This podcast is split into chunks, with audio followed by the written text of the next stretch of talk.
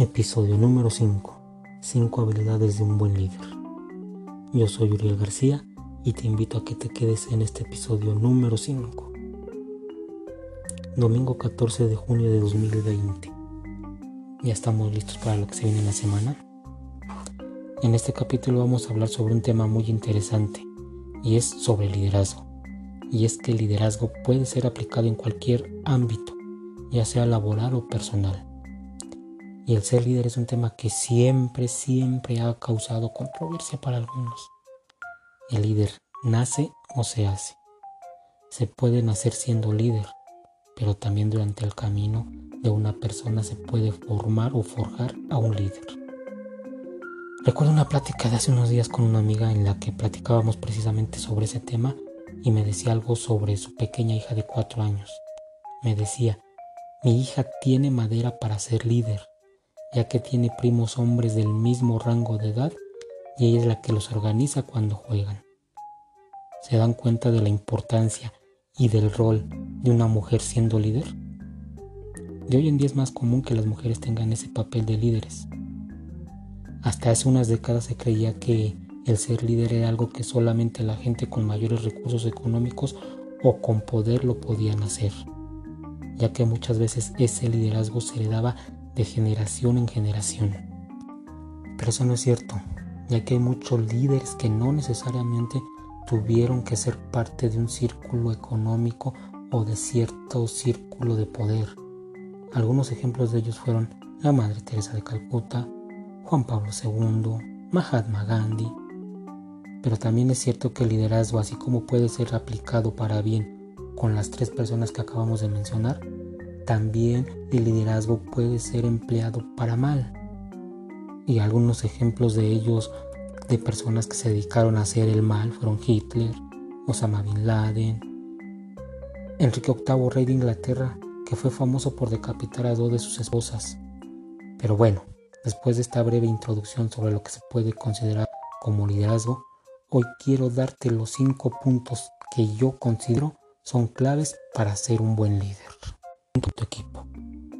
Este punto es fundamental para cualquier líder, conocer a todos los que vas a liderear.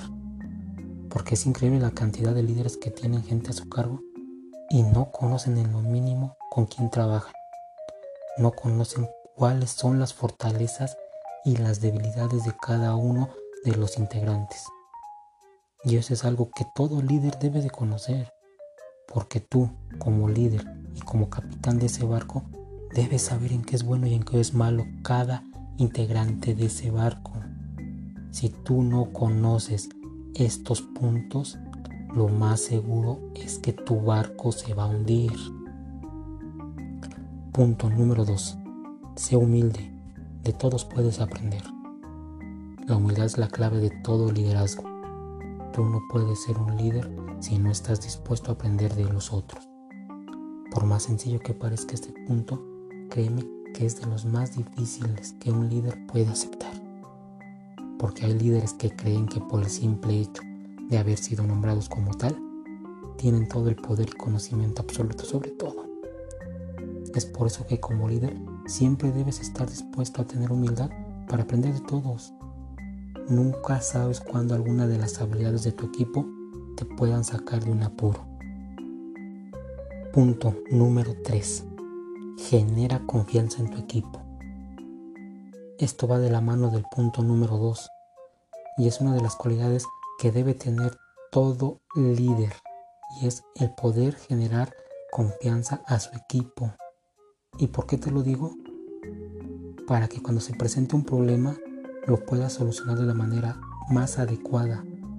¿Cuántas veces pasa que alguien de un equipo se equivoca y sabe que si va con su líder se va a enojar. Y por miedo prefieren callarse. En este aspecto déjame contarte una anécdota personal.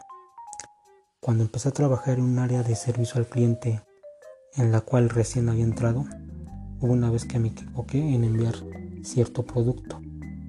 ¿Y qué fue lo que hice? No decirle nada a mis jefes, pensando en que no pasaría de ahí. ¿Y qué crees que pasó? El cliente lo reportó. Y pues ya después de que lo reportaron y se le dio solución, recuerdo las palabras que me dijeron mis jefes.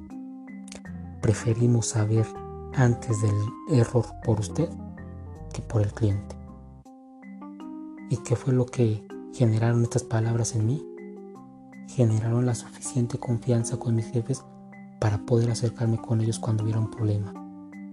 Por eso genera la suficiente confianza en tu equipo para que se acerquen a ti cuando tengan un problema, por el cual generales la confianza suficiente para que se acerquen contigo.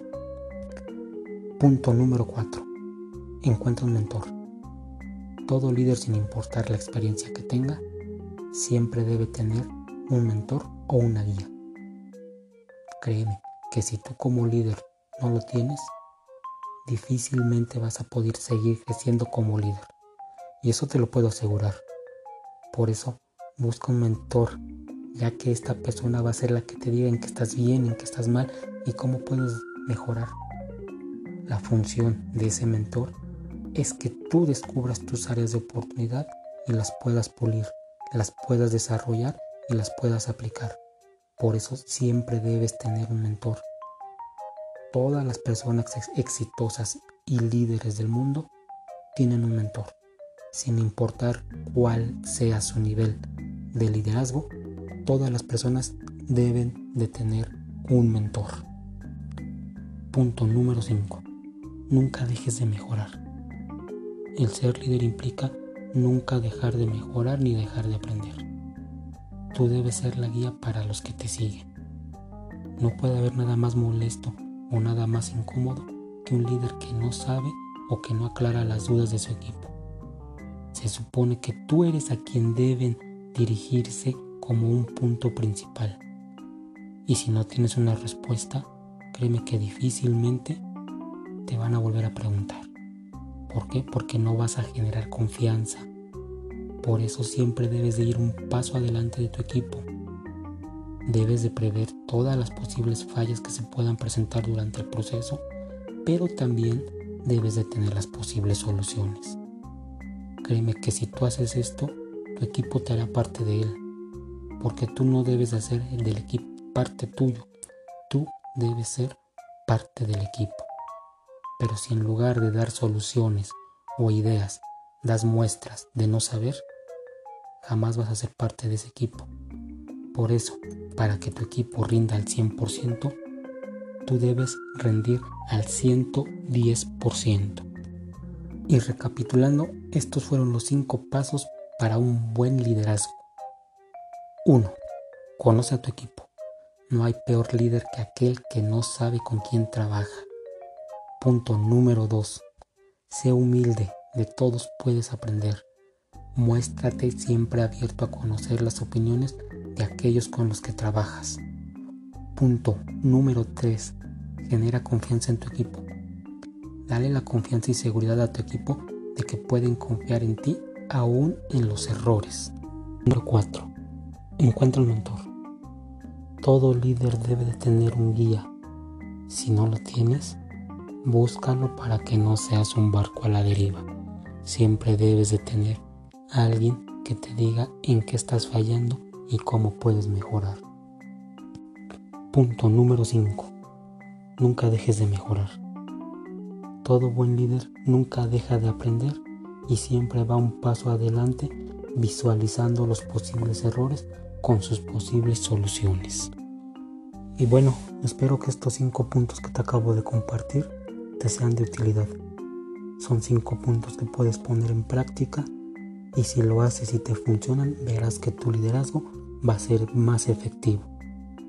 Y quiero cerrar este capítulo con una frase de Vince Lombardi que dice, los logros de una organización son el resultado del esfuerzo combinado de cada individuo. Y bueno, para los que gusten seguirme, me pueden buscar en Instagram Estoy como UrielJG85. Ahí pueden dejarme sus mensajes, comentarios, de qué les gustaría que fueran los siguientes episodios. Por cierto, agradezco a las personas que me han escrito y que me han sugerido temas para los siguientes episodios.